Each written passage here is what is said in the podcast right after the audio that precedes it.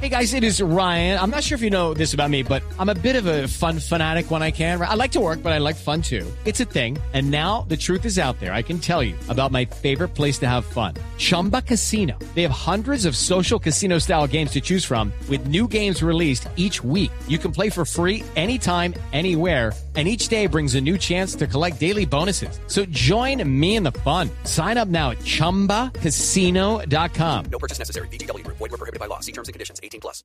Y nos vamos a Rosario para saludar a Paolo Montero. Paolo, técnico de Rosario Central. Te saluda Juanjo Buscalia. Estás para la Radio de Colombia. Muchas gracias por atendernos.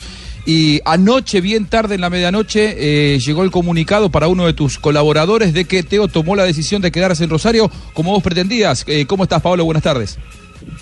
¿Cómo andás? Eh, ¿Todo bien? Sí, por suerte la confirmación, llegó la, la confirmación de, los dirigentes, le mandaron un mensaje a, Juan Iraola, que trabaja conmigo, y por suerte Teo, por suerte para nosotros, Teo tomó la decisión de, de quedarse en Rosario, central, en el equipo, y para nosotros es una alegría muy importante manifestaste desde un primer momento, desde la semana pasada cuando llegaste a Central, tu deseo de que Teo se quedara. ¿Qué significa para vos y para Central que Teo se quede en el plantel? Y todos sabemos el nivel de jerarquía que tiene que tiene Teo para jugar al fútbol. Aparte, todos sabemos también de que en los momentos difíciles, en los partidos más difíciles, eh, son donde que yo lo he visto, lo veía de la tele eh, con River y, mismo con Central estos últimos partidos, él siempre fue en un nivel muy alto y, eso para un entrenador eh, nuevo como nosotros es, es, una tranquilidad, te da una seguridad importante. Aparte yo sé que él en su interna también quiere, quiere conquistar de nuevo la selección y eso es una motivación extra para él y, es una tranquilidad más para nosotros también. Eh, y eso y esas motivaciones que se meten estos jugadores con mucha jerarquía eh, nos, nos, da tranquilidad a la hora de trabajar. La verdad que arrancó la pretemporada muy bien, entrenando como un animal y eso nos deja tranquilos. Profesor, le saludo desde la ciudad de Barranquilla, que donde estaban también muchos esperanzados en, el, en la llegada de Teo al Junior. Le pregunto básicamente sobre el estado de Teo actual, porque Teófilo lamentablemente no pudo hacer una pretemporada porque estuvo en los Juegos Olímpicos. Yo creo que eso en parte generó que tuviera un semestre eh, plasmado de lesiones, por eso jugó muy poco con Rosario Central. Eh, esta antesala para decirle, ¿hay algún trabajo específico en Teófilo Gutiérrez para que, para que pueda jugar más, para que no tenga tantas lesiones como lo tuvo el semestre pasado? No, no, él empezó a la par de sus compañeros, eh, está entrenando muy bien, lo veo muy bien, lo veo con mucha, entrenar con mucha alegría eh, no, no hay ningún trabajo, ningún trabajo especial eh, para él. El único trabajo especial que hay acá hoy por hoy es para, Javier Pinola, porque él viene de, una fractura, pero después lo demás están todos trabajando a la par y, todos están entrenando muy bien. Profe, eh, con las buenas tardes, Teo, digamos que en el semestre pasado se esperaba más de él en Rosario Central. ¿Usted lo ve igual para ese semestre? ¿Cree que va a poder cumplir con las expectativas que tienen de él en el club? Eh, mira, es como, como dijo tu colega, él venía de, él no, había tenido vacaciones, venía de la Copa América, de la Copa América se fue a las Olimpiadas, llegó a Central y no, no, no se tomó vacaciones y empezó a jugar de una y, bueno, y el jugador, ese, eso, todos esos movimientos entre viaje, partidos, el estrés, eh, está jugando en una selección importante también que querían lograr eh, la Copa la Copa América, la Copa Centenario, no no no es fácil. Eh, y él lo pagó caro, pero también hay que decirlo que de repente los primeros meses le costó, pero también hay que decirlo que terminó el semestre jugando jugando a lo que a lo que pretendía la gente de Central, porque eh, las semifinales y las finales de, de, la Copa Argentina lo hizo en un buen nivel, el partido con Boca en la Bombenera anduvo muy bien, que yo lo vi por tele, te estoy hablando de partidos que vi por tele.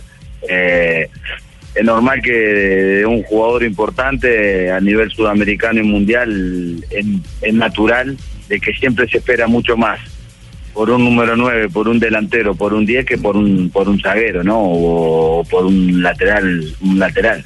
Profe Montero, eh, a Teófilo, ¿usted lo ve más como 9-9 o le ve virtudes para, para utilizarlo de pronto como un mediapunta o a veces como extremo? Y él, eh, él muchas veces, eh, siendo tan inteligente, a la hora de atacar, eh, a veces cae. pienso que con, con Marco Rubén se complementan muy bien. Pienso que él muchas veces lo he visto terminar como primera punta y Marco Rubén caer por los costados. Muchas veces también él termina como 10 y, y Marco como punta y él habilitándolo a Marco Rubén a hacer el gol o jugada de gol. Eh, en ese sentido, eh, él es muy inteligente y, y, cuando tienen esa, esa cualidad, muchas veces lo más importante para mí es darle, es darle, es darle el orden táctico al nivel defensivo eh, para cuando termine la jugada que, que darle una orden ofensiva porque son jugadores que han jugado tantas cosas importantes que ya saben cómo manejarse en adentro de la cancha, ya saben la debilidad del rival, la debilidad, la debilidad de un zaguero, eh, ya te, te estudian en 10 minutos, empezó el partido y ya saben cómo tienen que jugar. Eh, Paolo, muchas gracias. Sé que tenés que arrancar la práctica, te agradezco muchísimo. La última cortita, vos sos también un extranjero viviendo en Rosario.